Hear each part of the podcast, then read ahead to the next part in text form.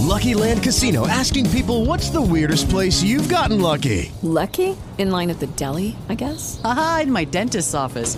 More than once, actually. Do I have to say? Yes, you do. In the car before my kids' PTA meeting. Really? Yes. Excuse me, what's the weirdest place you've gotten lucky? I never win and tell. Well, there you have it. You can get lucky anywhere playing at LuckyLandSlots.com. Play for free right now. Are you feeling lucky? No purchase necessary. Void where prohibited by law. 18 plus. Terms and conditions apply. See website for details. Bienvenidos bichis a Esto también es política, el podcast donde hablamos de política internacional sin vergüenza ninguna, siguiendo la tradición del show americano. Mi nombre es Mario Girón. Y el mío, Miguel Rodríguez, y hoy volvemos a Estados Unidos para ver cómo va la campaña electoral destinada a elegir al dirigente más importante del mundo. Acompáñenos, que empezamos.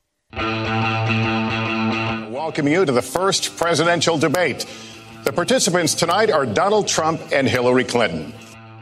Donald was one of the people who rooted for the housing crisis.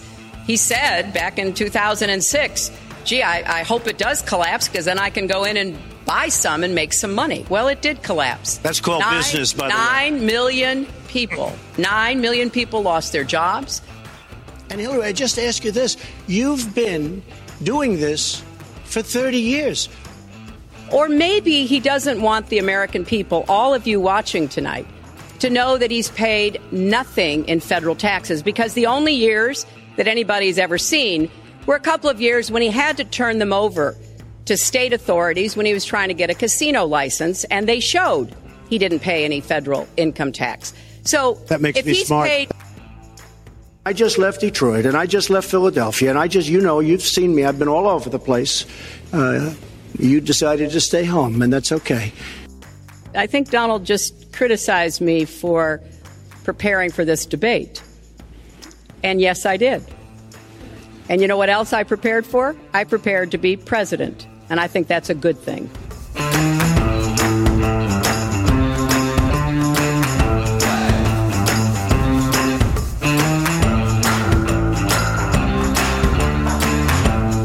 Amigos, bienvenidos a Esto también es política, el podcast en el que hablamos, pues bueno, de manera muy desenfadada de cosas políticas que a veces pueden resultar un poco cansinas y cansadas, pero nosotros le damos otro toque y otro ambiente. Bienvenido al episodio número 11, ¿qué tal andas? Muy buenas a todos. Pues eh, la verdad es que bien. Podría decir algo, cualquier otra tontería, pero estoy bien.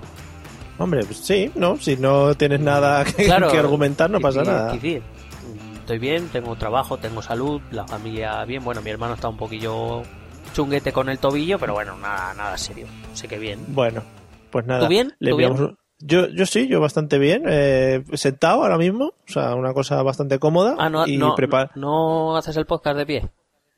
No, no, no. Hay veces que sí, cuando lo hago en medio de la calle, para que me echen dinero y eso, pero otro- hoy no. Qué guapo. Bueno, sí, que perdón, que te he cortado un, un saludo a mi hermano, que se recupere Sí, pronto. te iba a dar, claro, un saludo, que se recupere pronto, para que vuelva a hacer sus caminatas y las veamos todos y disfrutemos por Instagram. Sí. Eh, vamos al tema de hoy, que me va a gustar mucho, me parece a mí. Hemos dicho al principio en la cabecera, en la presentación esta que hacemos, mm, maravillosa, yo creo que podríamos decir. Bueno, Eh, sí. espectacular. Ah, vale, espectacular. Sí, sí. Cualquier cosa que sea engrandecer lo que nosotros hacemos siempre es bien. Hemos dicho cosas como el show americano o elegir al dirigente más importante del planeta. Y todo esto, mm, junto con el título del episodio, igual ya la gente sabe de qué vamos a hablar. Mm, I- i- inici- inícianoslo. Bueno, pues nada, ya en uno de nuestros primeros capítulos introdujimos un poco eh, lo que va a ser eh, lo que va a ser el próximo 8 de noviembre la elección del próximo presidente de los Estados Unidos. Eh, más o menos introdujimos el tema y hoy pues eh, vamos a hablar un poquito de cómo va esa campaña. Estamos a apenas unas eh, a menos de cuatro semanas para, para la elección.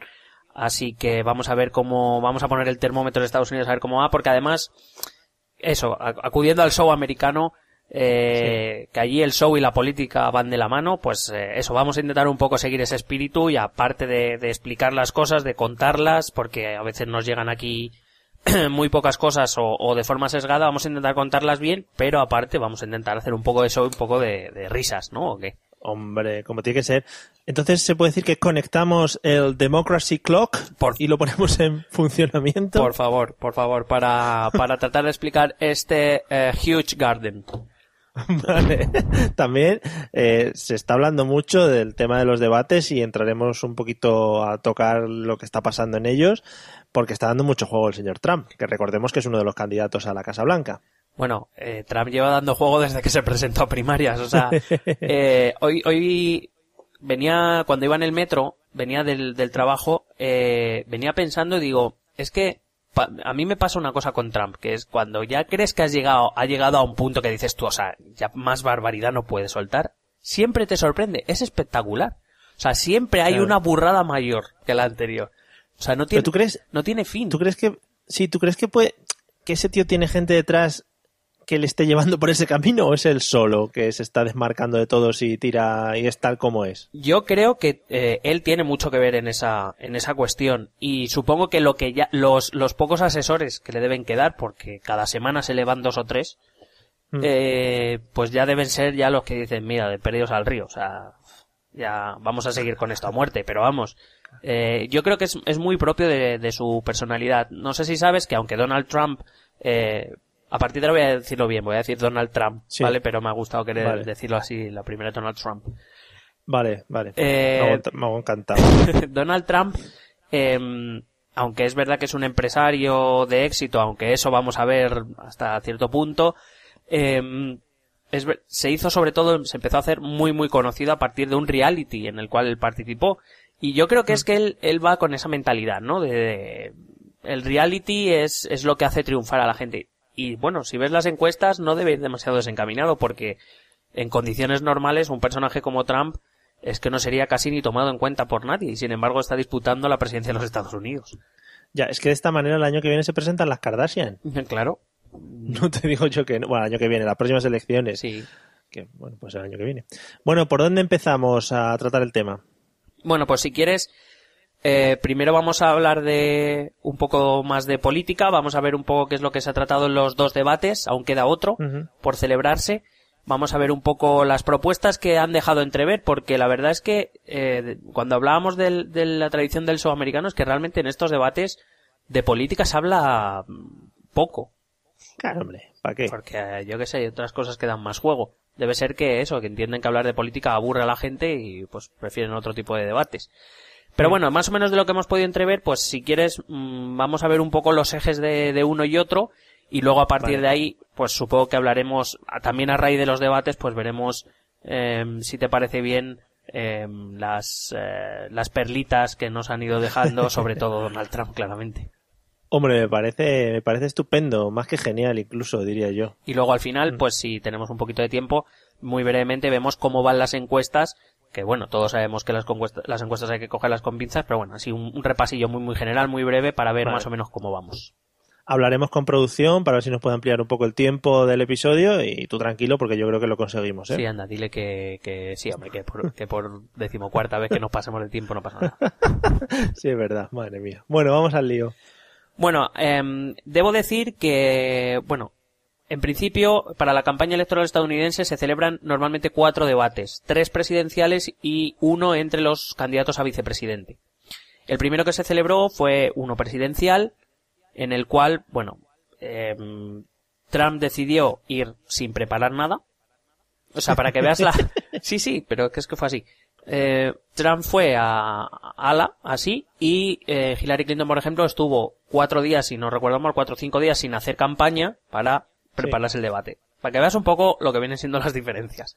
Sí, sí, sí. El segundo fue el debate de vicepresidentes, que entre tú y yo fue un coñazo atroz. O sea, mm. eh, aburrido. Porque, ¿sabes qué pasa? Que tanto Hillary Clinton como Donald Trump han cogido vicepresidentes más o menos, pues el de Trump que intenta un poco moderar su, su imagen pública, o sea que es un tipo sí. bastante aburrido, y el de, el de Clinton ha decidido escoger un candidato a vicepresidente mmm, bastante moderado, es decir, bastante centrista, bastante soso, intentando captar ese voto centrado que no quiera Trump, con lo cual, imagínate ese debate de vicepresidentes, o sea, ya, fue, fue, porque no, me duermo. No sé, no sé cómo se verá en Estados Unidos, pero desde fuera quizás se ve como que los candidatos estadounidenses acaparan demasiada imagen y los otros en plan son como segundones y realmente tendrán su importancia dentro de, de todo el juego. Eh, hombre, a ver, en cierta parte es comprensible. Al fin y al cabo, lo que se elige aquí es una persona. Eh, Sí. si te acuerdas Bueno, claro. de lo que hablábamos, eh, no Es no es, no es tan lógico, aunque es normal, no es tan lógico que en sistemas parlamentarios ocurra así, donde es verdad que el líder también acapara casi toda la atención. Eh, y si conoces al número 4 de la lista, ya me parecen muchos. Eh, porque al fin y al cabo nosotros votamos partidos y diputados. Pero allí sí, es una elección personalista, por tanto, evidentemente tienen que, que acaparar la, la atención. Eh, Vale. y, y por otro lado, los vicepresidentes tienen la importancia, sobre todo, aparte de que eso suelen ser un, un moldeador un poco de, de, de la posible política que pueda seguir el presidente, es decir, alguien que, que rebaje un poco los, los ánimos o, o, o tal, también cumple una función que bueno, afortunadamente no muchas veces ha sido necesaria, pero cuando se elige presidente y vicepresidente se está eligiendo al que puede ser presidente de los Estados Unidos si por lo que fuera el presidente se ve inhabilitado. O sea que, tam- Sí.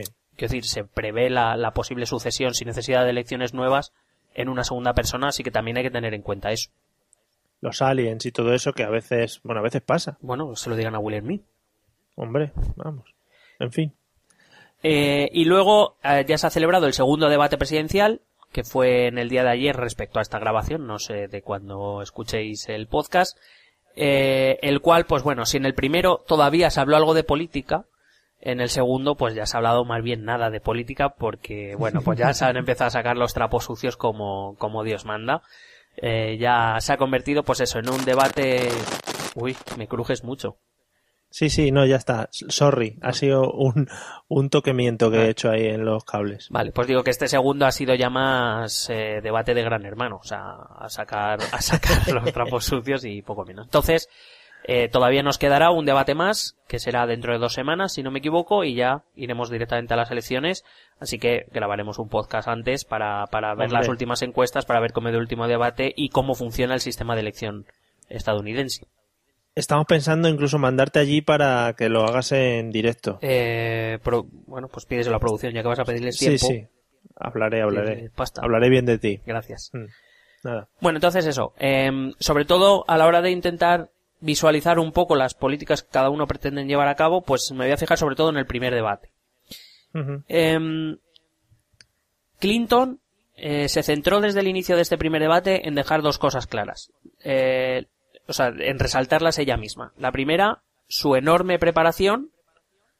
Es decir, es una, es una mujer que lleva 30 años ejerciendo cargos políticos, tiene una extensísima eh, experiencia política como secretaria de Estado, como senadora, eh, también eh, en su, ella es abogada, fue abogada por los derechos civiles, etcétera, quiero decir, tiene una, una carrera bastante extensa, aparte de ser primera dama también, que aunque, aunque no ejerzas un cargo como tal, desde luego vivir en la Casa Blanca de algo te, te enseñará. Sí, pero tienen, perdona, eh, tienen otra imagen, ¿no? Las primeras damas en Estados Unidos siempre tienen como más importancia, por lo menos a lo que estamos acostumbrados a ver aquí. Aquí a la mujer de Rajoy pues la ves en eventos y tal, pero allí la primera dama sí que se mueve, hace actos, etcétera, ¿no? Claro, es, es por lo mismo que, que te he dicho antes, es un puesto personalista, es decir, eh, el puesto en este caso, por ejemplo, los- lo está ocupando Barack Obama y todo lo que rodea a Barack Obama es importante. Aquí no porque la política no, no la decide Mariano Rajoy, sino que, la- Claro. digamos, eh, los sistemas parlamentarios se centra más, pues eso, en la, en, la- en las instituciones, parlamento, etcétera, en los gobiernos, en los partidos políticos. Ahí es donde se centran las decisiones. Mientras que Barack Obama tiene capacidad de decisión propia, personal. Por tanto, todo lo que rodea a Barack Obama es importante. Eh. Y aparte que, que no nos olvidemos que estamos hablando de, de Estados Unidos. Hay otros regímenes presidenciales o presidencialistas donde la mujer tampoco, la, la esposa tampoco es, es tan importante. Eh. Simplemente en Estados Unidos también hace mucho pues salir bien en las fotos, tener una mujer simpática y unas hijas fotogénicas. Sí. Parece que y no. unos perros que salten Y, mucho hombre, también. y un, sí, y un perro que, que coja la salchicha a la primera. Bueno, pues Hombre. eso hace mucho. Eh, bueno, pues eso lo intentó dejar claro Clinton durante todo el debate. La verdad es que, en mi opinión, Clinton preparó muy bien el debate y se notó que Trump fue ahí a, pues, no sé, creía, creía que con su retórica de costumbre, pues eh, iba a resolver todos los problemas y se encontró con una candidata que se había preparado bien el debate. Y sobre todo a lo que se dedicó Clinton durante los 90 minutos que duró el debate fue a recalcar la falta de preparación de Trump, lo cual es evidente. Bien. Trump no ha tenido una carrera política, no ha ejercido ningún cargo político Y bueno, eso se le nota en muchas cosas. El problema está, o el problema, bueno, la cuestión está en que mucha gente va a votar a Trump precisamente por eso, porque no es una no es un político que lleve 30 años ahí y es y como esa gente está harta de los políticos, pues quiere votar a alguien que no sea político. Ya. Pero sigue vendiendo todo el tema de la valla, de México y todo eso en este tipo de debates. Sí, sí, sí. No, a ver, en, estos en los debates presidenciales de momento el tema no ha salido, porque como te digo, eh, hay, hay tiempo para muchas otras cosas que no acaban siendo política. Pero eh, Donald Trump hizo, vamos, eh, convocó una rueda de prensa para y, y, explicó el proyecto de, de, la valla de México, que se que, que, él calculó en unos costes de unos 8.000 millones e insistiendo en que lo iban a pagar los mexicanos. O sea, él sigue en esta idea la cual no, no, no entiendo muy bien en sí la idea, pero bueno, que si es su idea, pues, pues para él toda. Sí, sí, bueno. Bueno, entonces Clinton se posiciona como una mujer preparada para los debates, el otro como, bueno, que iba ahí por ir, ¿no? Porque tenía que ir. Sí, eso además es, es uno de los puntos fuertes de Trump, de decir, además él lo dice mucho, él es un, un candidato anti-establishment, es decir, ante lo que aquí pues se podría denominar la casta, ¿no? Aquí lo que se ha conocido aquí como la casta allí se le llama establishment, pero viene a ser lo mismo, es decir, los aparatos políticos, familias políticas que llevan, que se mueven en, digamos, esas élites que se mueven en las altas esferas eh, y digamos casi lo han convertido en un coto privado. Eh, sí, porque Trump, Trump se mueve a un nivel, bueno, bajo, ¿no? Claro. es que Trump, Trump, a poco que veamos, lo que nos dé tiempo a ver aquí, es un candidato que además está lleno de contradicciones y el problema está en que eh, aún así hay mucha gente que está dispuesta a votarle, es que le da igual. Eh, digamos que hay gente muy resentida contra el sistema, contra el sistema americano, norteamericano en este caso, y que le da igual, le da igual que Trump sea misógino, que sea xenófobo, que sea, que le da igual. Eh, simplemente ellos lo que ven, lo que están viendo es un candidato del establishment de siempre que es Hillary y, y a Trump que, que no, digamos, no ha vivido de la política, por lo menos no directamente. Ya, sí, bueno, dirán, claro, ya conocemos a esto, vamos por lo menos a tirar por aquí a ver si por lo menos ganamos algo, aunque también malo, pero bueno, por lo menos cambiamos. Claro. Entonces, el primer punto que trataron así un poco donde podemos vislumbrar sus políticas es sobre todo en cuanto a, digamos, al ámbito laboral, ¿no? A los trabajos. Eh, Trump siempre ha expuesto que em, em, Estados Unidos está sufriendo una gran pérdida en el número de trabajos, a pesar de que eh, Estados Unidos ahora mismo tiene un porcentaje del paro bastante bajo, eh, pero siempre ha, ha criticado y de hecho, no es que Estados Unidos pierda trabajos, es que además lo dice literalmente, los trabajos de Estados Unidos son robados por otros, o sea, los roban otros. Y de ello culpa directamente a la inmigración que viene aquí a buscar trabajos y, o sea, bueno, aquí no, allí Estados Unidos, que todavía sí, producción no me ha pagado el viaje. Y, no, no, hablamos de Estados Unidos, sí. Y sobre todo a una cosa, la cual me sorprende muchísimo. Quiero decir, me sorprende muchísimo porque era un tema que no estaba dentro de la política norteamericana, que era los tratados de libre comercio. Eh, Estados Unidos ha firmado dos tratados de libre comercio últimamente, uno con México y Canadá y otro con el sudeste asiático. Eh, digamos, es un tratado que lo que pretende es eliminar las barreras aduanas, crear, pues eso, un libre comercio. Estados Unidos, que es un país liberal, o sea, quiero decir que incluso los demócratas son liberales. No, no es que haya unos eh, socialistas o tal, no. Eh, en general, el liberalismo es la doctrina económica de Estados Unidos por excelencia bueno, sabes que eh, Estados Unidos y la Unión Europea están negociando un tratado de libre comercio, el famoso TTIP, del que tendremos que hablar en algún momento. Sí, sí, se oye mucho por ahí, mucha gente está en contra, hay muchas quejas. Sí, fíjate que es un tratado de que, todo hay mucha gente en contra, pero es un tratado del que de momento no sabemos qué dice. Porque se, está negociando en secreto, salvo unos papeles que me parece que fue Greenpeace quien, quien eh, filtró unos papeles, eh, y los cuales, por cierto, esos papeles de momento solo son Quiero decir, son eh, la puesta de posición de una parte, de la otra, y más o menos un término medio, pero que ni siquiera de momento son tratados aprobados. Ya. Bueno, ya hablaremos de ello más en profundidad. También hablaré con producción para ver si podemos Wikileaks o algo que nos deje los papeles para leerlos. Vale. Retomamos. Bueno, pues eso. Eh, Trump eh, culpa de este robo de los, de los trabajos de, de, los estadounidenses a la inmigración y a estos tratados de libre comercio, porque dice que, claro, con estos tratados de libre comercio las compañías americanas, las empresas americanas se van, se deslocalizan y, pre y prefieren contratar, pues eso, a gente del sudeste asiático o mexicanos que cobrarán menos y tendrán menos gastos. Mm. Eh, Claro, lo dice él que tiene una cantidad eh, bastante grande de empleados, entre otros mexicanos, en sus hoteles y en sus casinos, que los tiene como em- empleados de servicio, o sea, lo cual, ¿sabes? Me, Ya. tal. Bueno, eh, básicamente Trump ha mostrado, o sea, su- sus ejes económicos van a ser proteccionistas fundamentalmente, lo cual en Estados Unidos es extraño. A ver, ha ocurrido, pero en, en épocas muy señaladas, como después de la Gran Depresión o de la Segunda Guerra Mundial. Eh, Mm. Pero, claro, eh, que en Estados Unidos el candidato, además republicano, eh, hable de proteccionismo y de eliminar el libre comercio, de levantar aduanas otra vez, la verdad es que chirría. Pero claro, el votante medio de Donald Trump es un votante conservador, eh, esto está estudiado, es un votante conservador, votante de, de raza blanca, clase media, que, que ha, pues por la crisis ha visto devaluada su posición. Y claro, a quien le dice que, claro, van a levantar protecciones y que los trabajos van a regresar, etcétera, pues claro, es, es un mensaje bastante, bastante atractivo para él. Eh, Claro, al, fi- al final, al final para la gente que eso, que está en una zona media, que necesita trabajo, le estás diciendo que va a mantener sus trabajos, que, que va a recibir ingresos y tal, suena medianamente bien, ¿no? Claro, sonar suena bien. El problema está en, en este tipo de mensajes que pre- yo siempre digo lo mismo, ¿no? Que ante problemas complejos las soluciones fáciles no suelen funcionar. Eh. Decir que vas a eliminar los tratados de libre comercio, que vas a levantar barreras para que venga menos inmigración, va a significar más trabajo para Estados Unidos, pues no lo sé, porque a lo mejor con más barreras Estados Unidos no, no puede exportar tanto. Con lo cual, pues no se necesitará que no se necesitará fabricar tantas cosas y no veo yo dónde van a sacar los trabajos los, los empresarios estadounidenses. Claro, porque evidentemente las barreras serán tanto de ida como de vuelta. Evidentemente, no creo que nadie esté dispuesto a pagar la aduana para meter sus productos en Estados Unidos, pero, pero, luego no Sí, quiera sí. cobrar ellos de vuelta. O sea, no sé, me, me parece un poco absurdo.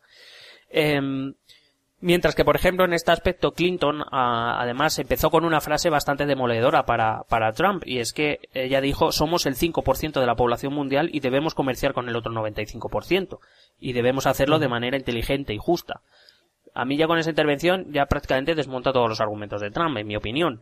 Por lo menos es, es una buena, es una buena interpretación.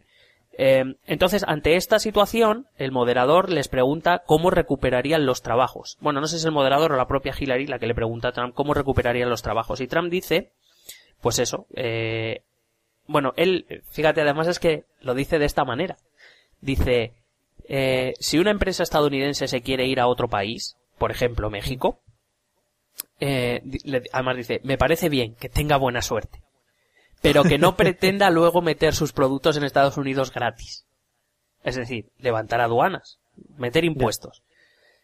Eh, además, o sea, le quiere meter impuestos a todas las empresas que se vayan del país, es que lo ha dicho así.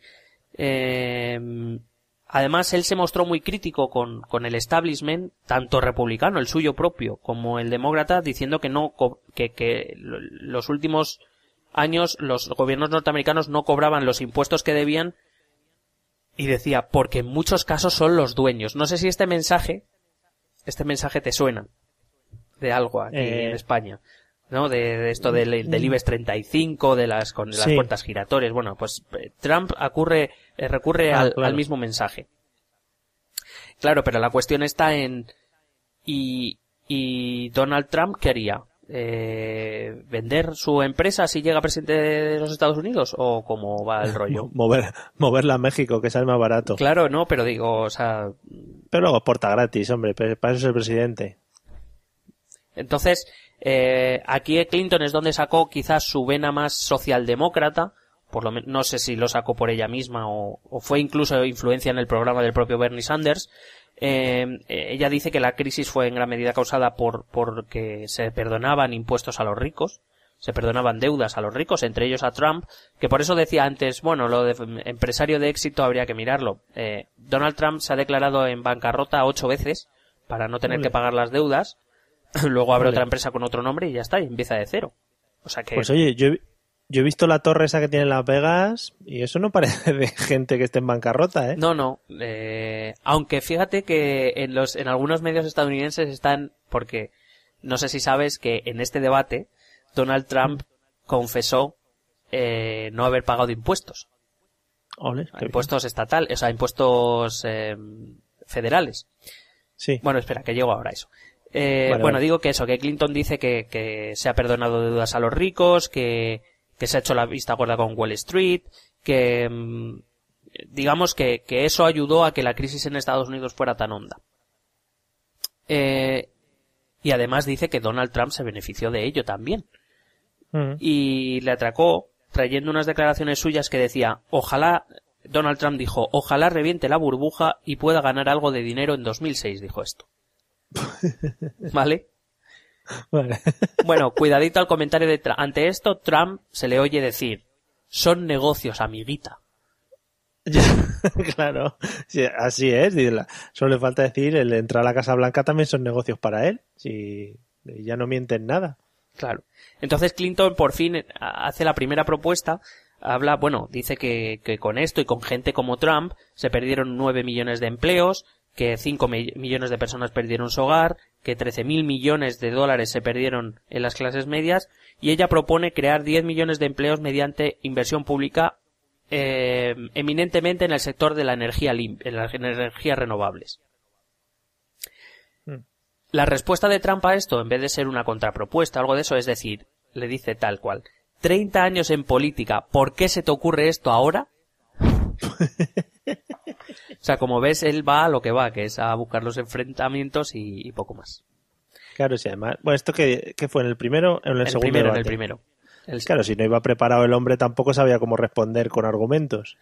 Claro, no, no, sí, argumentos en general, no- de momento muchos no ha demostrado. Ya. Bueno, eh, claro, eso llevó inevitablemente a hablar de impuestos. Bueno, básicamente Clinton quiere subir los impuestos a los ricos y Trump quiere bajárselos a los ricos. Eh, según Trump, son los ricos quienes pueden crear puestos de trabajo de forma masiva y dice que son los ricos los que tienen liderazgo, que es el liderazgo lo que crea empleos y lo que mejora el país. Y Clinton sacó un papelito porque se lo había preparado y esperaba esto. Clinton dijo que eh, con esa reforma fiscal Trump se ahorraría unos 4.000 millones de dólares. Claro, hombre. Que no sé de dónde, porque si no paga, no sé qué se va a ahorrar, pero bueno. Ya. O sea, que curiosamente defiende mm, reformas que le van a venir bien a él en el futuro, ¿no? Casualmente. Pero porque él, él, él se defiende diciendo que eso le va a permitir crear muchos empleos. Claro, claro. Bueno, bueno. Y aquí es donde empieza lo que te iba a contar antes. Trump, eh, o sea, Clinton le dijo, ¿por qué no eh, nos enseñas tus declaraciones de, de impuestos?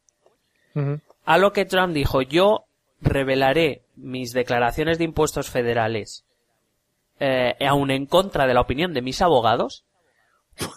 Cuidado, o sea, ¿cómo tiene que ser para que el abogado diga que no la enseñe? Cuando, cuando Clinton dijo, cuando, cuando tú enseñes tus, te- tus 33.000 correos borrados. Joder. Eh, Hillary Clinton tuvo un lío porque usó su correo privado en vez de usar el correo oficial para tratar ciertos temas de Estado. Eh, no es que en sí, no es que los temas sean em, em, polémicos, sino que la realidad es que mientras el correo de, el correo oficial está protegido por la, por la CIA, por sistemas de seguridad, por el FBI, está controlado, el suyo no. El suyo, Claro. o sea, eh, el, lo peor de Clinton estaba en que puso en riesgo, que pudo poner en riesgo cierta información al, al tenerlo en un correo no seguro, que era el suyo propio, privado, eh, poner en- pues, pues ponía- podía poner en peligro pues eh, ciertos datos, ciertas operaciones o ciertas cosas. O sea, realmente esto fue lo, lo más grave. Eh, el FBI y llevó a cabo una investigación y el propio FBI dijo que, que no había indicios de, de haber cometido irregularidades ni de haber eh, ni de que se hubieran tratado datos de especial relevancia. Eh. Hillary Clinton aún así pidió pidió disculpas, que te- reconoció que fue un error y que y que mm, si volviera atrás pues lo haría de otra manera, pero que, que fue así y ya está. Y eh, digamos que en este momento Hillary le tende, le tiende una trampa a Trump y digamos eso, que al final lo que acaba diciendo Trump es que no ha pagado impuestos por lo menos desde hace unos 20 años. No, no ha pagado impuestos federales y que además él va y dice, cuidado, o sea, estamos hablando de un, de un candidato que quiere ser presidente de los Estados Unidos que acaba de decir que no ha pagado impuestos federales en 20 años y además dice que eso le convierte en listo. claro, hombre, se está meando en la cara de todos los estadounidenses. Claro, o sea, no sé, a mí me parece espectacular, ¿sabes? Digo, no, no, No, que no, he sí, pagado. Y es que además eso significa que soy más listo que vosotros. Madre mía, O chato. sea, yo no sé, a lo- bueno, a lo mejor si llega a ser presidente de Estados Unidos y nadie deci- y decide que todo el mundo no pagar impuestos, pues no sé qué le parecerá. Pues no va a poder hacer nada. Claro. Sí, sí, sí. Madre mía.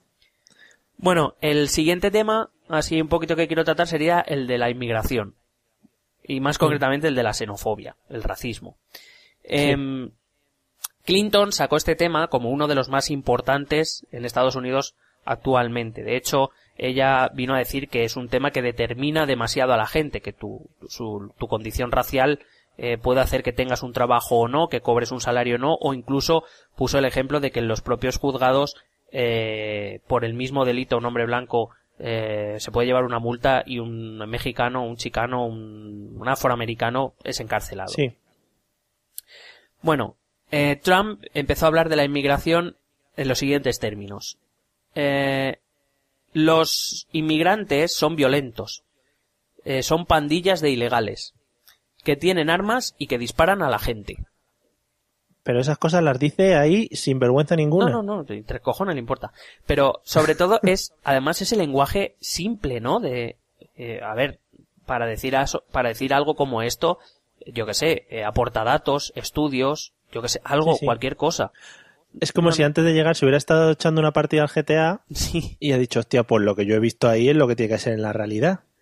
Sí, sí, es que es, es que es de ese palo, pero es que además lo habla, pues yo que sé, como lo podríamos hablar cualquiera que, que se supone que eres presidente de los Estados, o que quiere ser presidente de los Estados Unidos, eh, eh, que tienen armas y disparan a la gente.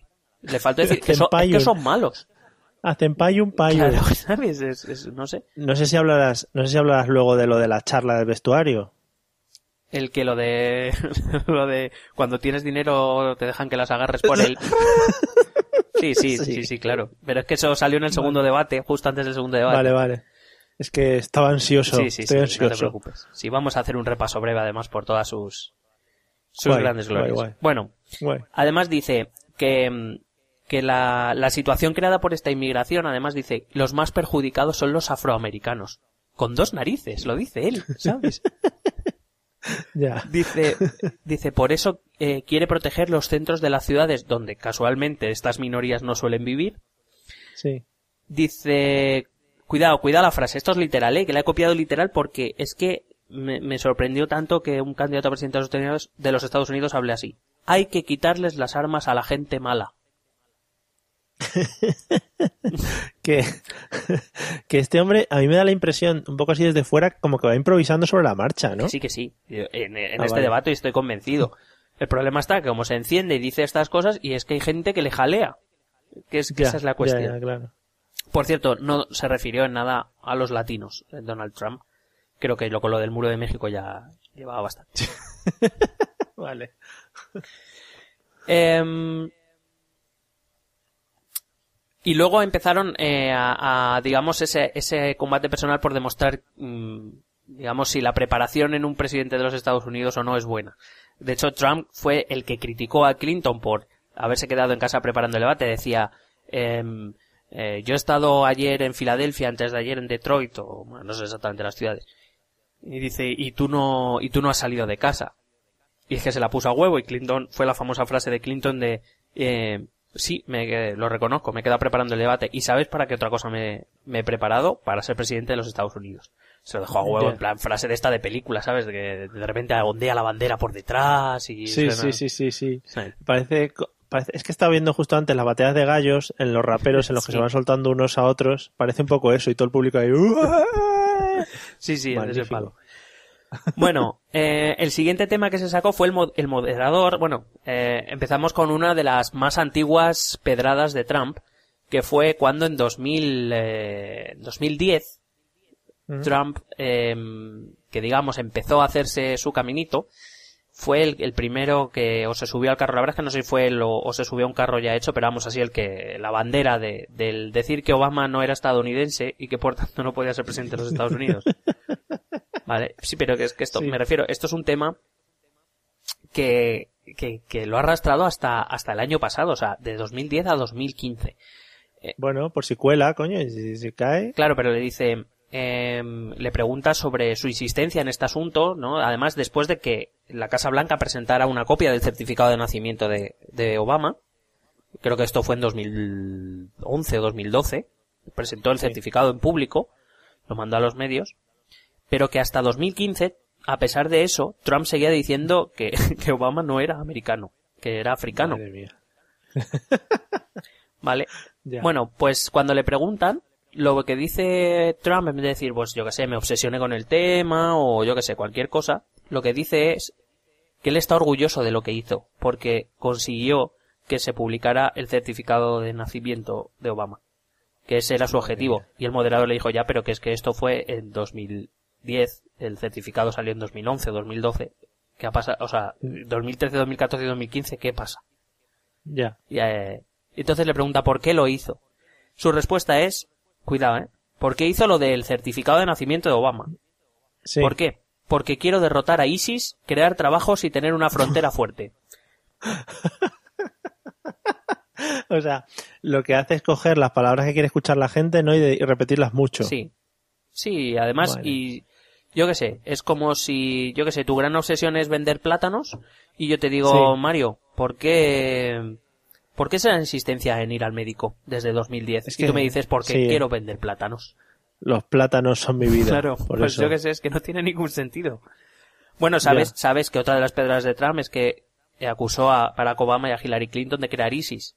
Cuando ISIS se creó en el, segundo gobierno de Bush, por ejemplo. O sea, Ya, quiero decir, Sí, sí. este tipo de cosas. Pero bueno, como él Bueno. suelta sin filtro, pues ahí están.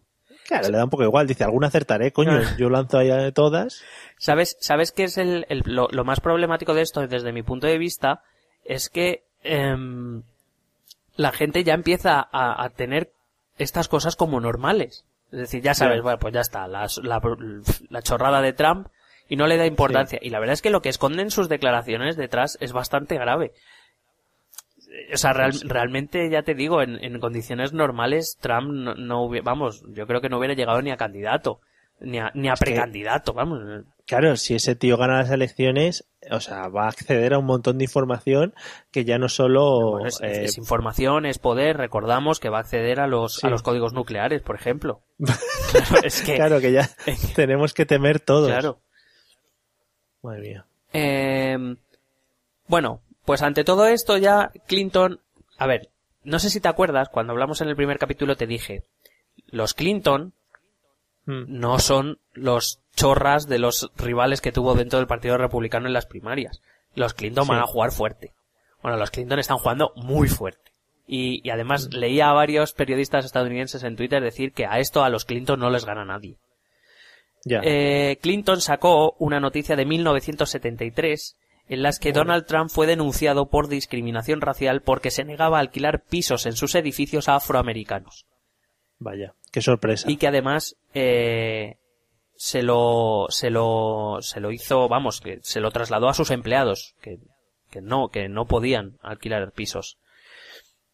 Em, también sacó unas declaraciones suyas en las que hablaba bueno hubo por lo visto hubo una eh, una noticia en la que un barco estadounidense de estos militares que están por la zona de, de Oriente Medio eh, pues se cruzaron con un barco iraní o con unos marineros iraníes y pues los marineros empezaron a hacer eh, digamos un poco de burla a los estadounidenses pues bueno el barco pasó Mm. de largo y ya está Sí. bueno pues eh, ante eso por lo visto Trump eh, ya en campaña dijo si hubiese sido yo el presidente les volaría y empezaría una guerra Co- Claro, con hombre. Irán. Qué huevo este del tío, macho. Vale. Por ejemplo, destaca, eh, Clinton sacó a colación de que tanto republicanos como demócratas, cuando han llegado a, a- desde el fin de la Guerra Fría, cuando han llegado a la presidencia, lo que han intentado ha sido eh, reducir la proliferación de armas nucleares. Eh, y básicamente eh, vino a decir esta frase de, de Clinton, me gustó, un hombre que puede ser provocado por un tuit no debería tener cerca de su dedo los códigos nucleares. Pues es que es verdad, macho. Parece un hombre como muy inestable y eso, como el típico que en cuanto le dices dos cosas se calienta y dice, ah, pues sí, pues toma. Sí. Bombazo nuclear. Mira, es que además hay una cosa que durante todo el debate Hillary le estuvo llamando a, a Trump le estuvo llamando Donald. porque por lo visto eso le cabrea mucho, porque él es siempre Mr. Trump. Siempre le tienen que llamar Sí. Mr. Trump. Entonces el otro, la, la otra la llamaba Donald, Donald. Y es que, si le veis Claro. el primer debate, si, si tenéis el valor de verlo completo, es que se ve, además se le ve inquieto, se mueve mucho, en algún momento yo creo que se le inyecta los ojos en sangre o algo. Sí. Eh, porque la verdad es que parece que él quiere como reprimirse, pero es que hay ciertos momentos que no puede, es que no puede. Ya. Ya. Entonces, Que- Clinton, Clinton yo creo que lo sacó a relucir muy bien, ¿no? Es decir, que veáis que es que este hombre en cualquier momento se calienta y, y nos la lía. Ya. Porque los debates allí son un poco menos cerrados que los de aquí, ¿no? No, O sea, son, les dan como... son bastante abiertos, son bastante abiertos. Además, los Sí. generalmente es tradición, por lo menos en los últimos que yo conozca, de que se celebren en universidades y los asistentes son Sí. universitarios que luego al final normalmente tienen algún turno de preguntas, etcétera. Son, mm, para mi gusto, son bastante mejores que aquí en cuanto a la- al formato. No, no sé si decirte en cuanto al contenido Al porque, contenido, porque cuando se centran en las partes que se centran en política, hombre, a ver, que un poquito de caña nos divierta a todos. Lo que pasa es que a veces en Estados Unidos es todo caña y poca política. Ya, van más al show que a lo que de verdad debería interesar en, en este tipo de debates. Claro. Eh, Luego Trump lo que le echó en cara a Clinton fue, eh, ha puesto una palabra de moda en Estados Unidos que es que no tiene estamina. Más bien es como aguante o resistencia o energía Sí. para ser presidente. Es mucho- Claro. Es mucho de los videojuegos. Sí, sí, eso, del la FIFA. Cuando tienes la estamina baja estás jodido. sí. Te hay que cambiar. Bueno, pues em, sabes que Clinton tuvo un desvanecimiento un par de semanas antes. eh, Bueno, la Sí. verdad es que aparte que ella dejó el, cargo de secretaria de Estado porque tenía un, un tumor. Entonces vino a decir como que, que la salud de Hillary pues no le de- per- no debería permitirle ser presidente y que él sí, que es un hombre saludable, que es un hombre enérgico, que toma decisiones, etcétera. Y Clinton también le respondió muy bien, le dijo, eh, cuando él eh, viaje a 112 países a negociar acuerdos de paz o altos el fuego, liberaciones, etcétera, o, que esté 11 horas testificando en una comisión del Congreso que me hable de estamina.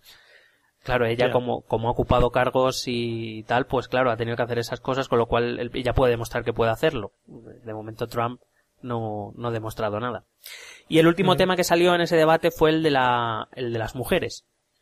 Que, que acabará, bueno, acabará no, que continúa, pero que sabes que fue cuando hace dos días ese vídeo que parece que tanto te ha gustado. Me ha encantado. Bueno, Sí, pues sí. ya en el primer debate, Clinton evidentemente le echó a la cara que es un hombre que ha dicho que las mujeres son como vino a decir que son como cerdas y perras, etcétera, que el embarazo es un es un em, inconveniente para los jefes, que las mujeres Sí. no merecen la misma paga, eh, porque no trabajan igual que un hombre, etcétera. Finuras, Claro. todo. Y antes del vídeo que sacaron hace tres o cuatro días, ya habían sacado el caso de una mujer latina llamada Alicia Machado, La Miss no sé qué, puede sí, ser. que en el concurso de Sí. belleza eh, Trump la llamó primero Miss Peggy, Miss Cerdita, y luego la llamó Miss Housekeeping, o sea, Miss ama de casa por eso, por su carácter latino, porque como era latina, pues se, ve que se ve que Claro. Trump cree que todas las latinas tienen que ser sirvientas del hogar o cosas así. Sí. Y, y resulta que fue muy bueno porque Clinton le dijo sí, y que sepas que ahora ya es ciudadana americana Mm. y puede votar y obviamente no va a votar por ti. Y la respuesta de Trump Claro. fue, ¿en serio? en plan, Es pero en plan, ¿en serio le han dado la ciudadanía? Es un poco... ¿Y la europea? claro, sí, es de ese rollo. y nada, pues luego Es buenísimo. eso, ya de cara al segundo, pues ya fue todo, casi todo lío de faldas. El- Mm. Por cierto, eh, cuando salió el vídeo este, bueno, que tú que lo, has, Sí. que lo has visto, puedes contarlo tú, brevemente. Sí. Pues eso que era, no sé, en un autobús o algo así, ¿no? Sí, Eh, hablaba sobre eso, que eh, cuando era tenías dinero a las mujeres le podías tocar en cualquier parte, en cualquier parte, o sea, nombra una serie de partes a los que no estamos acostumbrados a tocar a mujeres que no sean las nuestras. sí. Por Y ahí, a veces ni siquiera. Efectivamente. Pero em, eh, luego aparte también dijo que bueno que él, ella él besaba a las mujeres que quería cuando Claro. quería, sabes, pues Claro, claro. vamos que Es que, además de además de millonario es gigolo. sí, es sí. es sobre todo ese pelo me encanta. Bueno, hombre. Eh, bueno, pero aparte de eso, es verdad que ese vídeo eh, ha hecho que varios, varios, de momento no la mayoría, pero varios Mm. eh, senadores y congresistas republicanos hayan retirado oficialmente su apoyo. De hecho, hicieron en Twitter ese mismo día, empezaron a oírse voces de que se, de que de- el partido debía obligar a Trump a retirarse para dejar a su, a su candidato a vicepresidente como candidato a la presidencia. Eh, Cosa que Trump, por supuesto, ha descartado. Hombre, a ver. Pero, pero se, se empezaron a oír voces a raíz de este vídeo, porque aparte, además, eh, bueno, hoy, por ejemplo, se ha conocido que Paul Ryan, que es el, el, el, uno de los republicanos más importantes, concretamente el más importante de los republicanos que hay en el Congreso, eh, que ha dicho que ya no va a hacer, no va a hacer ningún tipo de campaña por Trump, eh, etcétera, afeándole el gesto, eh, todo ha surgido a raíz de este vídeo. Lo que no entiendo muy bien es por qué a raíz de este vídeo, porque Trump ya había soltado barbaridades, se sabían barbaridades de Trump desde hace mucho tiempo. Es decir, si lo pensamos es como os habéis esperado a este vídeo, eh, Mm. mm, pero habéis aguantado sus declaraciones racistas o misógenas anteriores. Lo cual tampoco tiene mucha lógica que ahora decidáis, ¿no? Eh, un poco boicotearle. Hombre, igual la gota que colma el vaso también dice, bueno, pues una detrás de otra y en esta ya aprovecho que es la más bestia y tiro para afuera. Sí, o sea, y además por si le quedaba alguna duda a est- o sea, estos eh, congresistas y senadores ya lo hicieron el mismo día que apareció el vídeo. Pero si, por ejemplo, a Paul Ryan le debía quedar alguna duda, pues esta se disipó cuando una hora antes de empezar el segundo debate, Trump en un, no sé si era un Facebook, un Face Live o cosas de estas, algo de esto era. Sí, Facebook, Facebook Live. Sí, sí. algo de esto. Salió con cuatro mujeres que acusaban a Bill Clinton de acoso en su época de presidente y las llevó y las sentó en primera fila en el debate. Claro que sí, hombre. Es que a Trump solo le, solo le falta entrar con, pues con Hugh Hefner o con las muñequitas de Playboy a, ahí al, al debate americano. O sea, Sería como un espectáculo extra. Es que, o sea, yo, sinceramente, o sea, no, no, no se me ocurre en qué mundo esto puede ser medio normal y puede plantear a alguien, decir, bueno, no pasa nada, yo le voto igual, ¿sabes? Es que yo personalmente no, no lo concibo. Y el problema de esto es lo que también anticipábamos un poquito en la, en el, en aquel primer episodio, en el que, pues es como, joder, es que nosotros no podemos hacer nada, es que dependemos de lo que voten los, los norteamericanos. Deberían dar un voto a Europa o un porcentaje de votación que lo hiciese el resto del mundo. Claro, algo así, porque, porque al fin y al cabo la influencia que Estados Unidos tiene para todos los países y especialmente para nosotros los occidentales no es, no es menor. Bueno, por cierto, en, en los dos debates, por cierto, en el segundo debate Trump se volvió, o sea, volvió a decir claramente que no había pagado impuestos federales durante mucho tiempo. O sea, pues acaso quedaba Ya. alguna duda, que no sé si quedaba alguna, pero bueno. Ya bueno, ya dijo, ya que la, ya que la he cagado, ¿no? Pues lo vuelvo a, a refrendar. Claro. Y bueno, por supuesto, los, en principio, los dos, los dos debates, por lo menos por los, eh, según los medios de comunicación que han publicado encuestas, los ha ganado Hillary. Es decir, lo que pasa es que las, las encuestas, bueno, ahora hablaremos un poquito más. Ah, antes, Sí. eh, antes me gustaría hablar de, de algunas de las, em, de las Perlitas. perlitas de, de Trump. Eh, Es lo que está esperando la gente. Sí, en el fondo sí, ¿no? Que digo que, mm, que, que en el fondo las encuestas tampoco están tan lejos, o sea, que, que ahora, ahora lo veremos, pero que quiero decir que es, es un poco extraño, ¿no? Que este, este personaje esté todavía con, con opciones de ser presidente de los Estados Unidos. Ya, que al final para lo bestia que suena, las que lía, etcétera, etcétera, el- la diferencia no es tan grande entre los dos posibles candidatos. Claro. Bueno, vamos con las perlitas. Sí, vamos allá. Bueno, la primera, Llevo todo, llevo to- todo el rato esperando Bueno, esto. Lo otro, la primera ya la he comentado porque se sacó en el debate, que fue la de que Obama no había nacido en Estados Unidos. La segunda eh, fue la- una de las más conocidas, que fue la de contra los mexicanos, la que le llevó a plantear el muro. Eh, vino a decir literalmente los mexicanos traen drogas y problemas, son violadores. Es que Declaración del de 17 de septiembre de 2015. Hasta ve series o cosas así y se cree que es la verdad, que es un documental o algo. Sí, sí. Además, espera, es que te- las tengo aquí. Dijo, están enviando gente que tiene muchos problemas, nos están enviando sus problemas, traen drogas, son violadores y algunos supongo que serán buena gente. Pero yo hablo con agentes de la frontera y me cuentan lo que hay. Esto es como decir, yo tengo un amigo gay, pero, ¿sabes? O yo no soy racista, pero... Ya, ya, Pero- pero... oh, claro. Sí, sí. A ver. La siguiente. Pido que se suspenda la entrada de inmigrantes musulmanes a Estados Unidos. Esto es una propuesta del 9 de diciembre de 2015, después del- de un tiroteo que acabó con 14 la vida de 14 personas en San Bernardino. Y dijo, hasta que no podamos determinar y comprender este problema y la amenaza que representa, nuestro país no puede seguir siendo víctima de ataques horribles de personas que solo creen en la yihad y que no tienen ningún sentido en el respeto a lo que significa la vida humana. Claro que sí, hombre. Y por tanto, todos los musulmanes fuera. No, y, que, y que no entren más.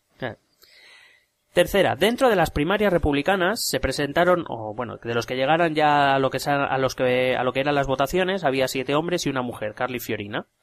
Bueno, pues eh, digamos que su eh, discurso para hacer que los votos de Carly Fiorina no fueran a dicha candidata, sino que fueran a él, fue el siguiente argumento. Mira esa cara, ¿puede alguien votar por eso? O sea, son unos argumentos súper políticos, ¿no? Y- Sí. no sé. Eh, luego intentó rectificar y dijo, creo que es una mujer hermosa con una cara hermosa, pero ya un poco tarde. Bueno, después, eh, eh, bueno, en, en- en el orden de tiempo, esto, cuando eres una estrella, te dejan hacerles cualquier cosa, agarrarlas por el... Sí. Y por el pip, sí. También, Una serie de sí, elementos. creo que también hablamos de cuando se metió con John McCain. John McCain fue prisionero en la guerra de Vietnam. Es decir, Sí. eh, lo que es la cultura estadounidense es un héroe. Bueno, sí, pues... allí además todos son thank you for your service a tope. Sí, sí. Eh, dice, cuidado. Solo es un héroe de guerra. Por cierto, John McCain es parte del Partido Republicano y una de las voces críticas contra él desde el principio. Solo es un héroe de guerra porque fue capturado. Prefiero a los que no han sido capturados. Como por ejemplo Rambo, Claro, yo- que nos salvó a todos.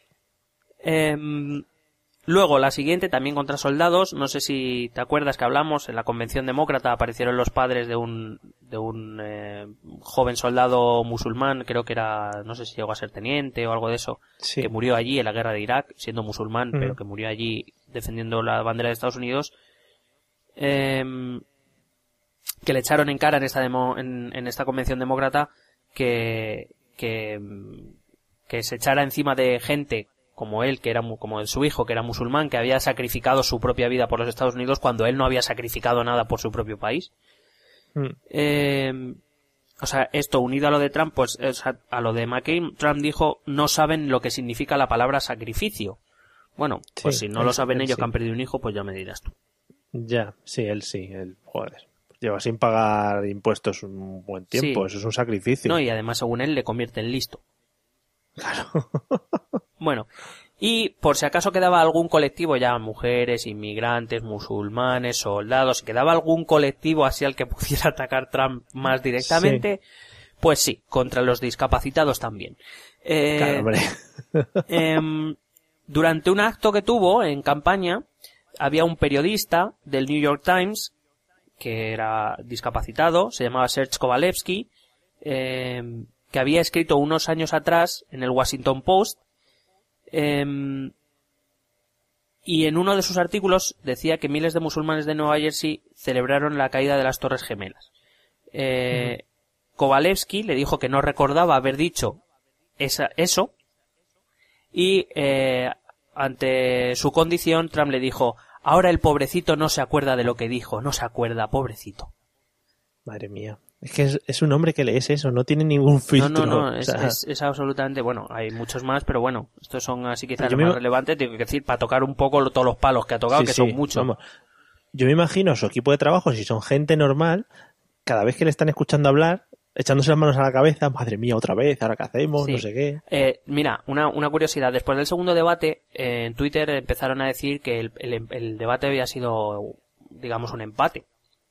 Mm. Pero había sido un empate, los que, los que decían eso decían, ha sido un empate porque de Trump, después del primer debate, pues yo que sé, ahora por lo, min- por lo menos no ha soltado tantas tonterías por la boca. Es decir, se esperaba más bien nada y como, pues bueno, pues más o menos, pues yo que, ah, yo que sé, ha hecho un debate, en mi parecer malo, pero bueno, dentro de lo que puede ser un debate malo, sin más. Sí, Pues claro, comparado sí. con lo otro, pues les ha parecido que ha hecho maravillosamente bien, pero vamos, la realidad es que pff, los dos debates han sido nefastos para Trump.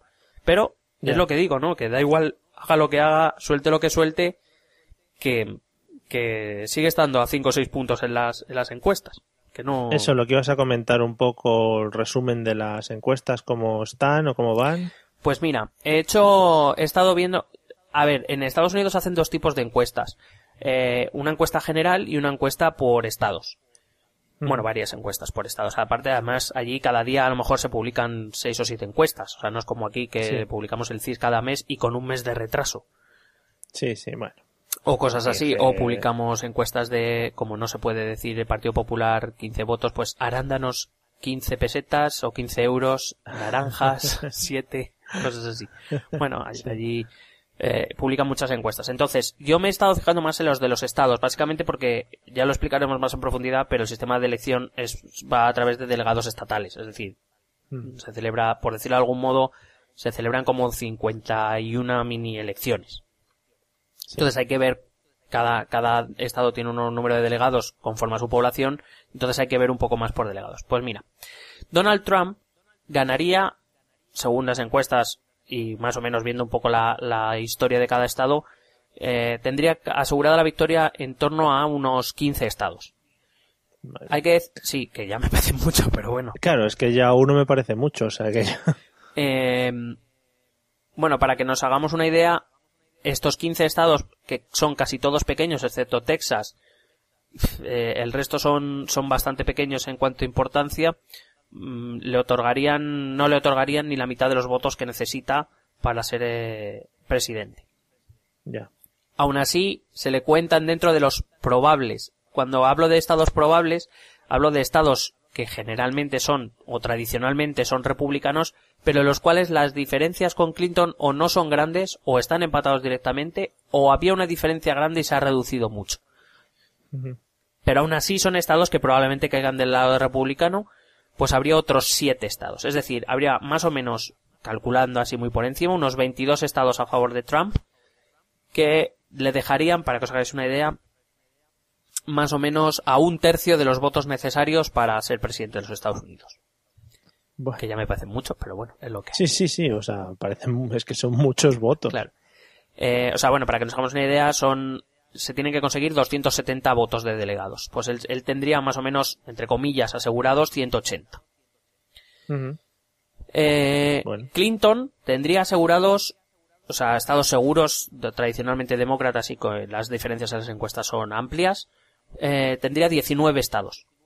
La suerte para Clinton es que varios de esos estados son grandes. Te he dicho que los de Trump no son muy grandes. Por ejemplo, Clinton eh, cuenta con California, por ejemplo, que da 55 votos, o el estado de Nueva York que da 29, o Pensilvania que da 20. Eh, mientras a Trump, dentro de los que he denominado seguros, el más grande es Texas, que tiene 38, pero el siguiente ya es Tennessee con 11. O sea, no, Ya, no tiene estados nota. intermedios. ¿Vale? En cuanto a estados probables, lo mismo. Le ha adjudicado seis estados más, que también son grandes. O sea, por ejemplo, tiene Florida de 29 o Michigan de 16.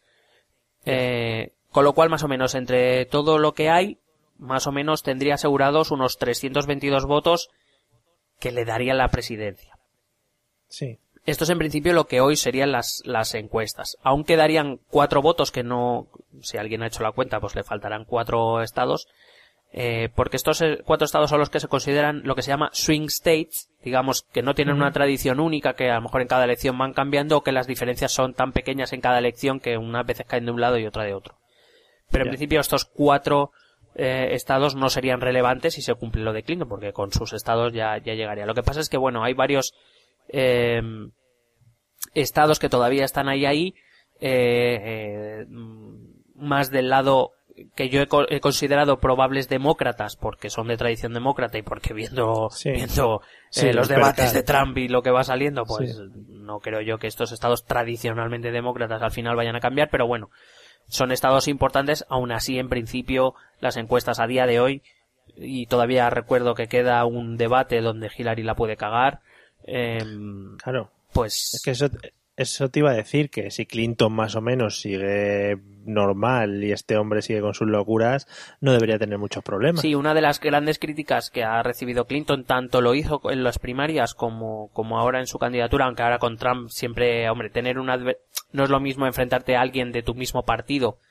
eh, que enfrentarte a alguien del partido rival. Al partido rival siempre le puedes azotar un poco más duro. Eh, pero aún así a Clinton se le ha criticado que no, no ha sido nada arriesgada, no ha sido, eh, digamos, no ha hecho grandes titulares. Pero claro, probablemente sus, sus propios consejeros le han dicho, no, no, es que nosotros aquí lo que tenemos que tratar es de no perder, no, no de ganar. Claro. porque per- o sea, Claro, lo que tenemos claro. que hacer es que Trump pierda solo. Sí, y sí, de momento parece que lo van Claro. consiguiendo. Pero cuando se oye que en las encuestas Trump está a 5 o 6 puntos de Hillary es porque cuando se hacen encuestas a nivel nacional, en cuanto al total de voto, está muy cerca en cuanto al total de voto. Lo que pasa es que, como digo, dependerá también de los estados. Si, si el voto se concentra mucho en los estados propios, pues claro, en los demás, en los swing states no tienes, no tienes muchas opciones de hacer nada. Ya.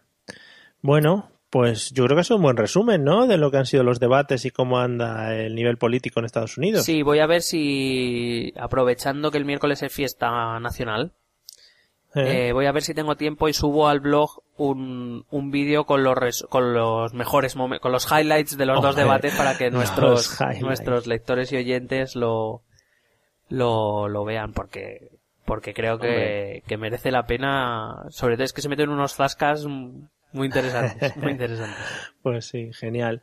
Bueno, pues no sé si tienes que añadir algo más sobre todo este tema. Pues sobre este tema no, déjame decir antes de recordar los métodos de contacto que tenemos nuevos Sí. colaboradores en el blog, entre ellos Yes. hoy hemos publicado, hoy en el día de esta grabación, el lunes 10, eh, hemos publicado una primera entrada de una colaboradora nueva, Laura Ardila, que es colombiana y que nos estará contando de primera mano todo lo que pasa en Colombia, lo cual considero muy importante y muy interesante. Está guay. Y bueno, tendremos más y lo, lo iremos viendo. Pasaos también por el blog. El podcast es fenomenal, yo estoy muy contento. Eh, y, pero que si tenéis curiosidad echarle un ojo al blog, que también encontraréis cosas importantes. Y si queréis que Sí. expliquemos algo por ahí o preferís que lo hagamos por el podcast, nos escribís a Claro, nos, no seáis tánganos también un segundito porque la gente se pone a escuchar y hay que leer también un poco para cultivarse. Claro, hombre. Y porque, hombre, en el podcast eh, son monotemáticos y no nos da tiempo a tratar todo. Entonces el blog nos da más opciones. Pero nos podéis escribir a el Eso. correo, esto también es política arroba gmail.com, a Facebook, esto también es política, a Twitter arroba ETE política o al blog, esto también es política, wordpress.com.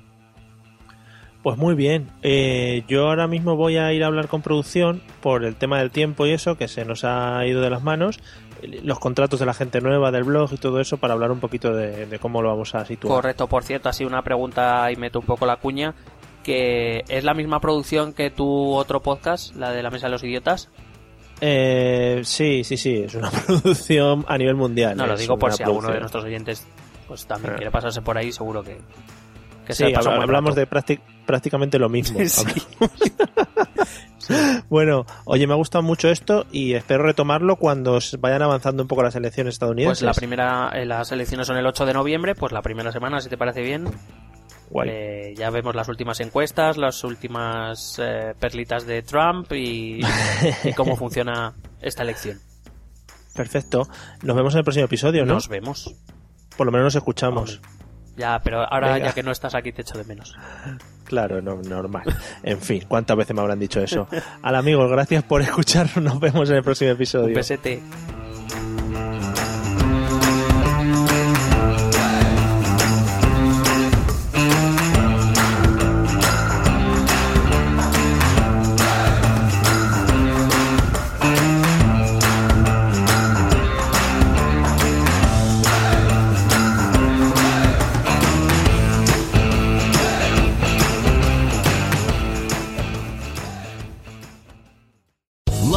Casino asking people what's the weirdest place you've gotten lucky? Lucky? In line at the deli, I guess? Aha, in my dentist's office. More than once, actually. Do I have to say? Yes, you do. In the car before my kids' PTA meeting. Really? Yes. Excuse me, what's the weirdest place you've gotten lucky? I never win and tell. Well, there you have it. You can get lucky anywhere playing at LuckyLandSlots.com. Play for free right now. Are you feeling lucky? No purchase necessary. Void where prohibited by law. 18 plus. Terms and conditions apply. See website for details.